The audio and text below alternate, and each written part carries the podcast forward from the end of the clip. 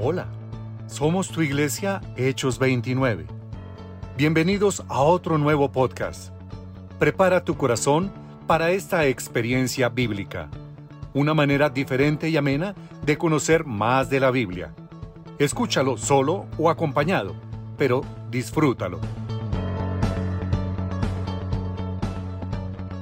Hola, soy Sofía Becerra y hoy estoy reunida con mi abuelita Clarita para hablar un poco del libro de Levítico en sus capítulos del 7 al 10. Hola Sofi, feliz de poder compartir contigo estos espacios. Bueno, abuelita, al leer el capítulo 7 habla de ofrendas presentadas por la culpa. ¿Era que no siempre se pecaba con culpa o habían pecados que se cometían sin culpa? Sofi, tienes razón. Eso de la culpa merece una explicación. La verdad que esa palabra tiene mucho de dónde cortar, pero para darte una explicación sencilla es cuando una persona no tiene la intención de hacer algo malo, pero con sus acciones puede causar un daño determinado. Ah, espera, yo tengo un ejemplo. ¿Qué pasó en una ocasión? Vi que algunos de mis compañeros de clase hablaban de la profesora y se burlaban, y cuando me preguntaron si me di cuenta, yo no dije nada. Eso está mal, pues creo que al, no decir nada me convertí en cómplice y ofendí a Dios por no ser capaz de decir que sí lo vi haciendo eso. Exactamente, Sofía. Aquí en el capítulo 7 se refiere a los israelitas del común. Y según lo que Dios les dijo a Moisés, no era suficiente con solamente no decir mentiras. Dios también exigía que su pueblo diera a conocer la verdad. De manera que si alguien sencillamente conocía sobre una mentira, ya era responsable de darla a conocer. Por lo tanto, el deber de alguien que era testigo consistía en presentarse y decir la verdad sobre el asunto. De lo contrario, era cargar con el pecado y por eso debía presentar ofrendas para pedir perdón. Me parece un poco difícil de entender, porque puede ser que uno no se diera cuenta de esto fácilmente. Mira, realmente todos los pecados los cometemos con culpa directa o indirectamente. Y en la actualidad es el Espíritu Santo quien nos dice, la culpa es el cruce ilegal de un límite. Dios tiene ciertos límites para la humanidad en general y para su pueblo en particular y cuando alguno cruza esos límites es un pecado de culpa. Y sabes que en esa época no era solamente presentar la ofrenda para el sacrificio, sino que tocaba comenzar con la confesión pública del pecado. Ah, entiendo, abuelita. Entonces, aunque no fuera intencional, se debía ofrecer un sacrificio porque habíamos ofendido a alguna persona sin querer hacerlo.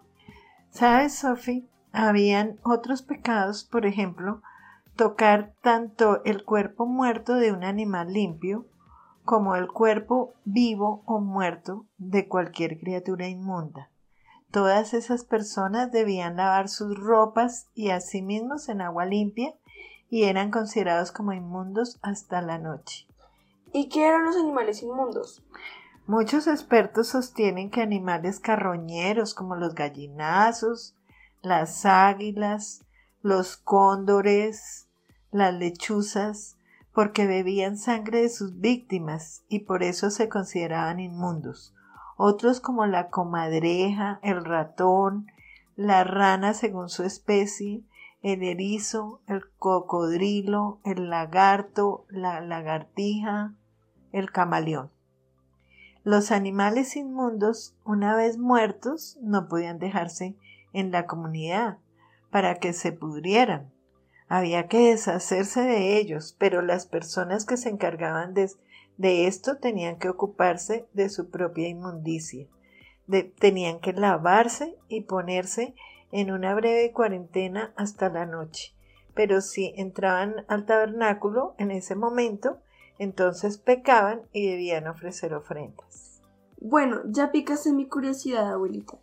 ¿Cuáles eran los dos pecados sin culpa? Otro pecado sin culpa era jurar a la ligera. Una promesa imprudente era, a pesar de todo, una promesa delante del Señor y, y tenía que ser cumplida. Si la promesa no se cumplía, debía ser espiada con una ofrenda por el pecado. Y abuelita, ¿a qué se refieren las ofrendas de paz? ¿Ellos peleaban mucho entre sí? No, Sophie, la ofrenda de paz tiene un significado muy especial. Es un símbolo supremo de la comunión basada en la reconciliación. Eh, es la ofrenda que simboliza dos lados de una gran transacción. Uno de ellos es el de Dios y el otro es el del hombre. Dios y el hombre están en paz. El lado de Dios se puede eh, simbolizar con los panes y tortas sin levadura, libres de todo mal, separado de todo lo que tiene tiende a la corrupción.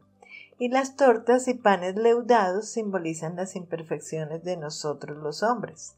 El sacerdote tomaba una de cada una en, la, en una mano y las alzaba ante Dios en señal de comunión de paz. Entiendo, abuelita. También leí que la sangre no se podía comer. ¿Por qué entonces comíamos morcillas? Pues sabes que yo también me hacía esas preguntas, pero sabes que la explicación, Sophie, es porque cuando vino nuestro Señor Jesucristo, explicó que lo inmundo no era lo que comíamos, sino que lo inmundo eran los deseos de nuestro corazón. Entonces, desde la época de Jesús, progresaron las fábricas de morcillas. Sin embargo, Jesús también dijo que debíamos orar por los alimentos y bendecir todo lo que comemos. ¿Cómo fue que Jesús con su muerte ofreció todos sus sacrificios? Él es el holocausto, Sophie, la ofrenda de carne, el sacrificio de paz, el sacrificio por el pecado, y el sacrificio por la culpa de su pueblo. Por su única ofrenda de sí mismo, una vez ofrecida, Él se ha mantenido en todas estas diferentes relaciones. Abuelita, no sabes cómo me gustó el capítulo 8, que habla sobre la celebración de la consagración de los sacerdotes. Mira, te voy a narrar. Dios a través de Moisés ungió al tabernáculo y a los sacerdotes, pero para los sacerdotes tuvo un proceso. Primero los lavó con agua, esto fue algo incómodo porque se hacía delante de todos, pero solamente fue por esta vez, y significaba que se iban a quitar el pecado y por eso era públicamente. Luego fueron vestidos con todas las ropas especiales que nos explicaste en tu estudio. La túnica, el cinto, el manto, el éfod, el pectoral, el, el urín y turín y la mitra y por último los santificó ungiéndolos con aceite. Sí, Sophie, y ese día ofrecieron el sacrificio de un becerro y después de un carnero como ofrenda de holocausto. ¿Y sabes por qué? Pues porque sin limpieza, unción y expiación no puede haber una entrega real a Dios. Ay, abuelita, ¿y sabes que esta celebración duró siete días? Aarón y sus hijos tuvieron que estar en el tabernáculo. ¿Y sabes qué hicieron estos siete días? Presentar más y más sacrificios para que no perdieran de vista que ellos eran humanos, que necesitaban la expiación de sus pecados, que podían equivocarse. Es decir, no eran perfectos, porque perfecto solamente es Dios. Así es, Sophie, solamente Dios es perfecto. Y sí, la celebración también involucró a Moisés y a otras personas eh, a quienes los sacerdotes servían y que los llamaban los ancianos de Israel. ¿Y sabes qué pasó después de los siete días de consagración? El día octavo comenzó su ministerio con sus cuatro hijos, y como ya había presentado todos los sacrificios, apareció Dios en forma de fuego. Ese fue lo mejor de lo mejor, que Dios se presentara respaldando a estos sacerdotes y celebrando con su pueblo, entonces, imagínate, todos se postraron y adoraron a Dios mostrando reverencia y profundo respeto y adoración. Abuelita, ahora viene un relato triste. Mira, ¿recuerdas que Aarón tenía cuatro hijos? Eleazar, Itamar, Nadab y Abiú. Y mira que Nadab y Abiú tomaron un cesario y fueron a ofrecer el sacrificio a su manera a Dios. y entregar hasta el lugar santísimo en donde no les estaba permitido. ¿Y sabes qué pasó? Salió un fuego de Dios y los quemó y murieron allí mismo. Dios le explicó a Aarón que ahora era más grande que su compromiso y que no podía hacer su voluntad ni a su manera, sino la manera de Dios. Así es, Sophie. Aarón no pudo ni siquiera llorar a sus hijos, ni nadie del pueblo. Dios de verdad estaba muy enojado. Lo único que se le permitió fue ayunar ese día por la muerte de sus hijos. Mira todas las consecuencias que traen nuestras malas decisiones. Bueno, abuelita, hasta aquí hemos llegado con el estudio de esos interesantes capítulos de Levítico, del 7 al 10. Nos despedimos y esperamos nuevas historias. Así es, aquí los esperamos con nuevas historias. Este espacio fue creado para ti, que como nosotros queremos saber más de los acontecimientos en la Biblia. No olvides seguirnos por Spotify y podcast y en ocho días espera una nueva entrega. Hasta pronto.